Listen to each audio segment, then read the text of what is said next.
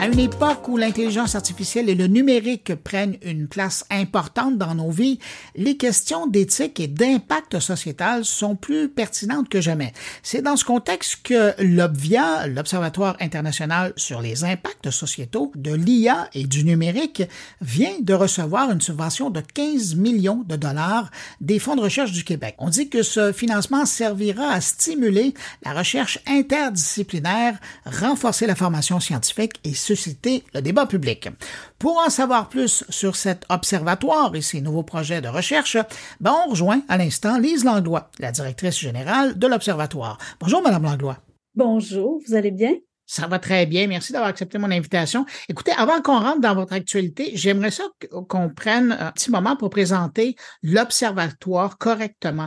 Qu'est-ce que c'est et, c'est quoi la genèse de, son apparition dans, le firmament de la réflexion et de la recherche euh, de l'IA au Québec? Bien, merci pour cette question. Euh, la genèse de cet observatoire-là découle d'un groupe qui a été mandaté par le recteur de l'époque, M. Breton, de l'Université de Montréal qui avait formé un groupe, euh, une grappe industrielle pour réfléchir à l'impact de l'intelligence. Ben, en fait, c'était pas le mot, c'était pas le, le, mot impact de l'intelligence artificielle, mais sur l'intelligence artificielle au Québec.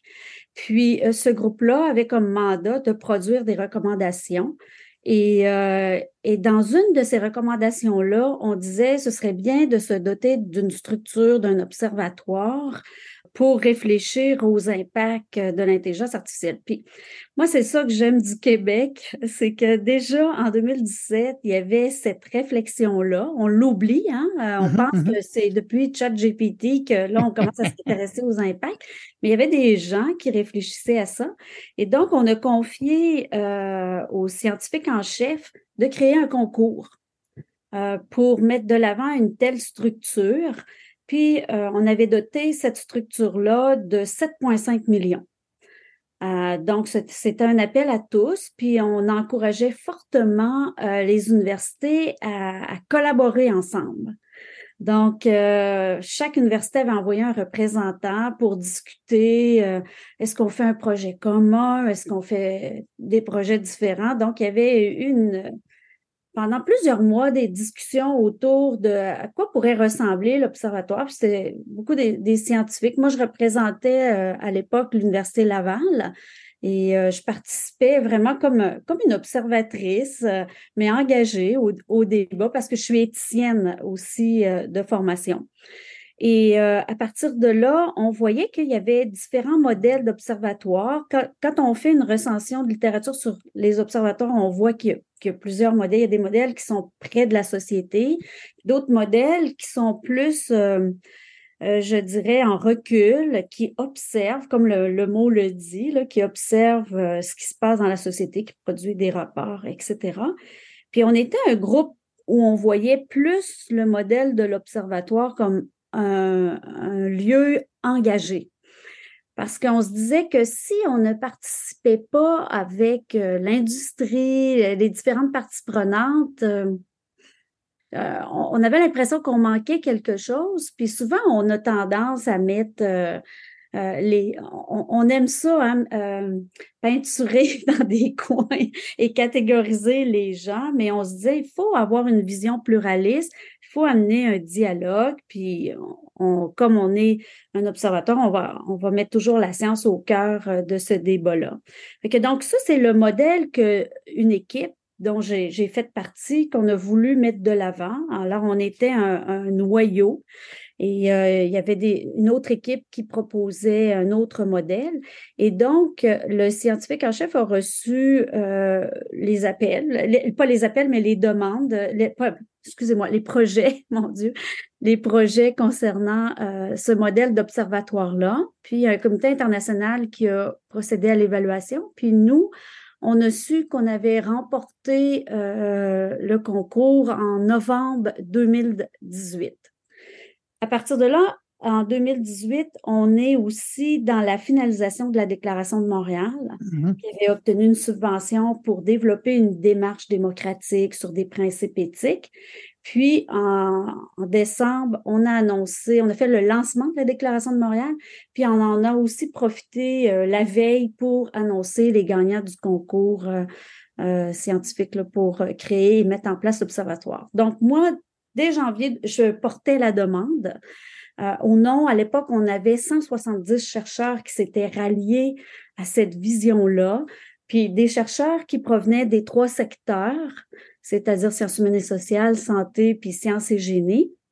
Et une des conditions euh, du concours scientifique, c'était qu'il y ait un certain nombre d'universités, excusez-moi, je me rappelle plus si c'était quatre, oui, je pense que c'était quatre, et quelques cégeps. C'était ça le minimum à respecter.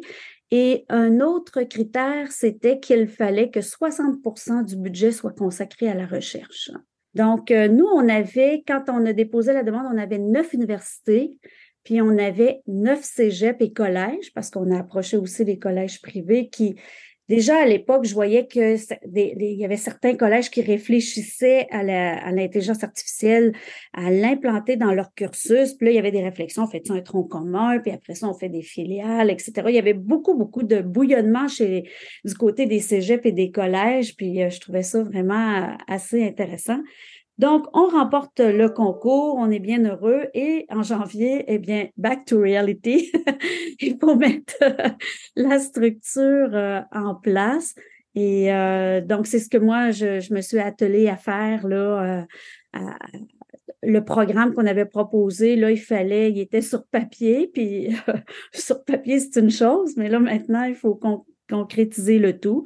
Puis, c'est ce qu'on a fait là avec une petite équipe on a commencé à penser à des programmes de bourse, penser à des programmes d'appel à projets innovants dans lesquels on était très conscient, en tout cas moi, du, du moins, j'étais très consciente que là, on allait structurer un corpus de connaissances au Québec particulier. Alors, on a beaucoup, beaucoup réfléchi aux critères. On se disait obligation d'interdisciplinarité, obligation d'intersectorialité, puis, vous savez, on en parle hein, de ça, l'interdisciplinarité, mais souvent, euh, on est, par exemple, en intelligence artificielle, puis on est en, biologie, puis en neurosciences, etc. Il y a des, il y a des connivences qui sont plus faciles. Fait que là, on, voulait un petit peu euh, pousser les gens là euh, plus fortement pour qu'ils ouvrent à d'autres disciplines comme sciences humaines et sociales. Alors, c'était un peu le combat au départ quand on a structuré ces programmes-là. Puis par la suite, euh, on avait des axes. Euh, au sein de l'Observatoire, il, y a sept axes. Puis là aussi, on imposait euh, des collaborations interaxes. Donc, ça a été des gens, sans mentir, au début, là, des fois, il y avait des collages. C'était, bon, ben, des gens qu'on met là, mais là, il fallait créer une dynamique, une mobilisation. Puis ça, ça demandait beaucoup, beaucoup d'accompagnement. Alors, on a passé beaucoup de temps à, travailler cet accompagnement-là, comment travailler ensemble, comment réfléchir ensemble. Euh, puis là, arrive la pandémie. puis ça a été sincèrement une belle opportunité parce que là, on a senti que cet événement-là de pandémie, puis moi, j'étais allée chercher euh, une subvention de 200 000 pour euh, apporter euh, une réflexion aux décideurs euh, politiques au regard de la pandémie, parce que là, on était dans l'effervescence des applications de notification de contact. Et là, tout de suite, il y avait une équipe qui a commencé à faire une recension des écrits sur qu'est-ce que ça a donné ces applications-là? Est-ce que c'est nouveau? On a bien vu que c'était pas nouveau, que c'est quelque chose qui existait même dans les années, euh, fin des années 80, moi, j'ai été surprise d'apprendre ça avec toutes sortes de moyens qui se sont perfectionnés, puis que certains pays d'Asie qui avaient mis ça en place, ben ça donnait très, très peu de résultats. Fait qu'on a creusé la question, puis on, puis là, on a commencé à apporter des réponses au gouvernement en disant, oui, mais quand on, puis en même temps, ben, on commençait à consulter euh, la santé publique particulièrement euh, la directrice de santé publique de Montréal, le docteur Drouin, puis on, leur, on lui demandait, on avait des rencontres, on disait, qu'est-ce qui se passe à Montréal? Comment on peut aider? Comment on peut soutenir? Est-ce qu'une application pourrait être utile, etc. C'est par ces, démarches-là de consultation, parce que cet élément-là de consultation était majeur, qu'on a vu que eux, leur stratégie, ce n'était pas euh, d'avoir une application, c'était du porte-à-porte, c'était de rejoindre les gens qui étaient les plus vulnérables. Alors, euh, tout ça a fait son chemin. Quand on a mis, euh, quand on a mis en place euh, plusieurs réflexions puis plusieurs documents autour de la pandémie, après ça, on a réfléchi sur toute l'accumulation de ces connaissances-là euh, qu'on avait accumulées, mais surtout sur la méthode qu'on avait mis en place. Une méthode de participation, une méthode plus proche des citoyens, une consultation, puis couplé de ça avec euh, soit des recensions, soit des analyses, etc. Puis on a vu qu'il y avait comme une démarche particulière qui correspondait et qui répondait à des besoins euh, qui étaient, je vous dirais, proches de ce que la société voulait. En tout cas, du moins un groupe. Mais la pandémie a été un laboratoire. Oui, ben oui, dans, plusieurs domaines. Mais là, c'est intéressant parce que vous me parlez concrètement euh, d'un travail sur lequel euh, vous avez fait. Mais quand je regarde ça, là, euh, dépendamment de à partir de quand on, commence à compter, c'est quatre ou cinq ans maintenant que vous existez. Si ma mémoire est bonne, c'est quelque chose comme une vingtaine d'équipes de recherche qui ont travaillé pendant ce temps-là. C'est quoi votre bilan de cette première partie de l'existence de l'Observatoire? Oui, c'est bien de rappeler que ça fait juste quatre ans parce qu'on s'en va sur notre euh, cinq ans là, en, en 2024. Ce, que je regarde, c'est que au début, c'était vraiment de, de mettre en place cette structure, mais surtout de travailler sur l'interdisciplinarité. Puis ce n'était pas quelque chose qui était euh, acquis. Et je me rappelle que quand je voyageais euh, en France pour présenter, entre autres, je dis la France, mais il y avait d'autres pays, mmh. l'observatoire, tout le monde me disait, comment vous faites pour travailler? Nous, on, sait qu'on doit le faire, mais on ne sait pas comment le faire. Alors, nous, le comment, on a passé beaucoup de temps à travailler ça. Puis ça, c'est pour ça que je disais, ça demandait beaucoup d'accompagnement. Euh, ça, demandait d'être très, très, très présent euh, au sein des axes, au sein des équipes qui réfléchissaient aux enjeux puis aux impacts de l'intelligence artificielle, puis de voir les initiatives qui montaient. Par exemple, je me rappelle l'axe travail. Euh, avait était beaucoup mobilisé avec les syndicats. Hum. Euh, puis on voyait bien que les syndicats commençaient à réfléchir aux impacts, aux compétences, à la transformation du travail, aux effets euh, du de l'intelligence artificielle sur le travail.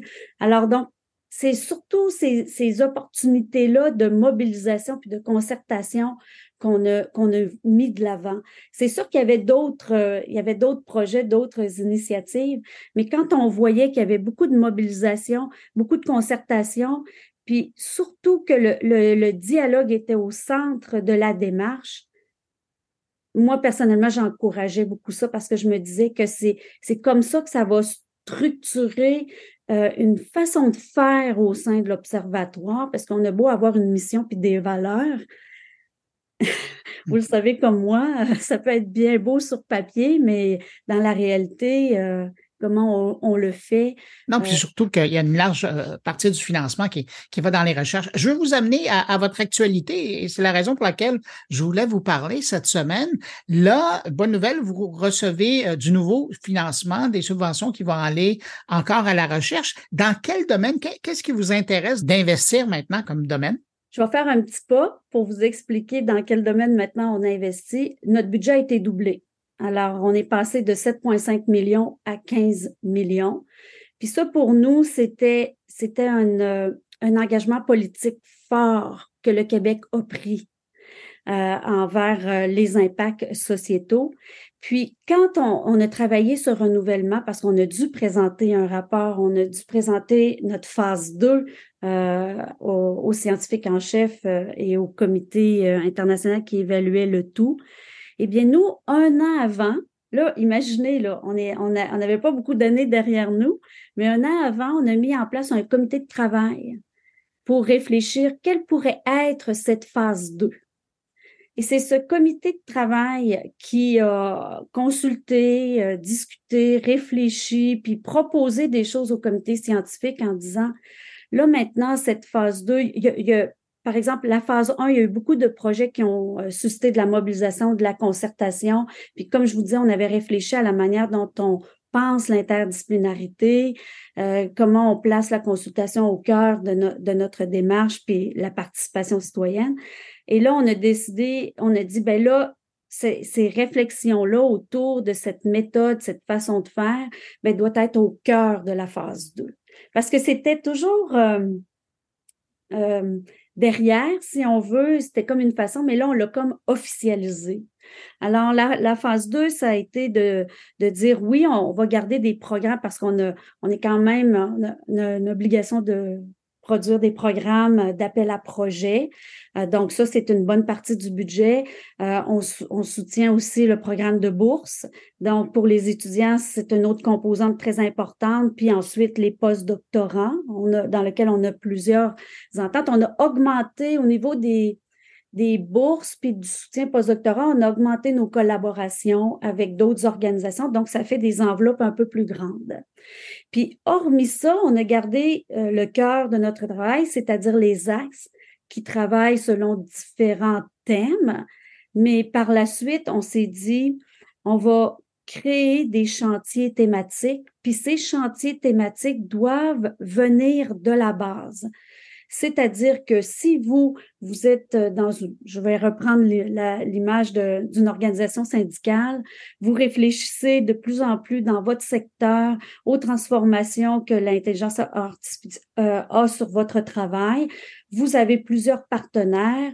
Vous dites, voilà, nous avons une thématique que nous aimerions approfondir avec les chercheurs puis les collaborations se mettent en place, ça devient un chantier thématique, mais qui origine de la base, qui vient pas, par exemple, de moi en disant, ben là, il faut qu'on réfléchisse à ça parce que c'est une priorité de l'écosystème.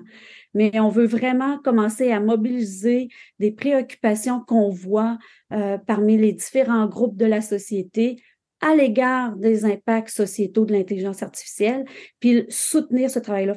Donc, on a réservé euh, une enveloppe assez importante euh, financièrement là, pour soutenir environ quatre projets par année. Puis c'est des projets peut-être que peut-être pas tous les sous nécessaires parce qu'on donne un démarrage de 50 000 dollars. C'est le budget sur lequel on s'est arrêté, c'est-à-dire de financer quatre projets de 200 000 par année. Mais on s'est dit qu'avec ce démarrage-là, les chercheurs qui sont impliqués avec les partenaires sont capables d'aller miser puis aller mm-hmm. chercher euh, d'autres budgets par la suite. Puis nous, de par notre structure aussi, on a mis beaucoup d'emphase sur la mobilisation, le partage et le transfert des connaissances. Parce que ça, c'était un autre défi qu'on avait. On voyait qu'il y avait une grande productivité parmi la communauté scientifique, puis même aussi parmi les parties prenantes. Là, je, j'inclus tout parce qu'on est dans une vision pluraliste, mais on n'avait pas de moyens dans la phase 1 de l'observatoire pour soutenir ces projets-là auprès de la société. Donc, on était souvent obligé de prioriser. Puis, des fois, ça, ça nous crevait un peu de voir qu'on ne pouvait pas prioriser tel projet de recherche d'un chercheur qui l'avait fait, par exemple, avec deux, trois établissements de santé qu'on trouvait très porteurs parce qu'on n'avait pas assez de moyens financiers. Tandis que là, maintenant, on met, on, a accordé une bonne, euh, bonne partie aussi du budget pour la mobilisation, puis le partage, puis le transfert. Et euh, on a procédé à des embauches, euh, des gens spécialisés dans ce domaine-là, pour qu'ils puissent nous, nous accompagner en fonction des projets, mais des projets qui répondent à des besoins de société. Pas qui répondent, par exemple, à mes priorités, moi, de gestionnaire ou des priorités autres, mais vraiment euh, des projets qui répondent aux besoins de la société. Puis c'est ça un peu le cœur, c'est que on s'est dit que si on, prend en considération notre contexte à nous, qui, est un contexte québécois, et qu'il y a des préoccupations de littératie, de compétences, euh, de données de santé, on, en a fait l'année dernière, puis je sais que vous étiez présent à, à ces colloques-là. Donc, ça fait en sorte que là, maintenant, on se dit, OK, là, maintenant, quels seraient les outils à mettre en place pour outiller euh, ces différentes parties prenantes et les aider. Puis ça implique même aussi les développeurs parce qu'on voit que chez les développeurs de l'intelligence artificielle, ils veulent connaître les bonnes pratiques, ils veulent bien agir. Alors, on a aussi une responsabilité comme scientifique de, de réfléchir à ces outils-là sur le plan du transfert des connaissances, puis, euh, c'est, euh, on travaille euh, dans cet esprit-là. Mais je vous dirais que la, la section de chantier thématique qui vient d'un besoin euh, sociétal euh, ou par différentes organisations de la société civile, plus le transfert, je vous dirais que c'est les deux briques là, qui, qu'on voyait poindre dans la phase 1, mais qu'on n'arrivait pas à soutenir euh, financièrement et dans lequel on a dit, ben là, c'est c'est le temps de, mettre l'accent sur ces éléments-là. C'est sûr qu'il y a plusieurs autres petites choses, mais euh, c'est vraiment les, éléments majeurs euh, que je vois. En, terminant, des gens qui voudraient suivre les travaux de l'Observatoire, les publications, mais aussi qui voudraient rentrer en contact avec vous, parce qu'ils pourraient aussi vous aider à faire la différence dans, dans des secteurs, comment ils peuvent le faire? En fait, euh, c'est très facile, ils peuvent m'écrire. Puis aussi, on a, euh, on a un responsable des communications qui peuvent communiquer justement avec euh, communication et l'adresse de l'observatoire, mais ils peuvent m'écrire à lise.langlois observatoire-ia.ulaval.ca, mais ils peuvent aussi aller sur le site nous avons toutes les coordonnées euh, des personnes impliquées. Excellent. Alors, euh, l'Observatoire international sur les impacts euh, sociétaux de l'IA et du numérique, c'est de ce dont on parlait. On je m'adressais à Lise Langlois, qui en est la directrice générale. Merci beaucoup d'avoir pris de votre temps pour me parler. Merci de m'avoir invité.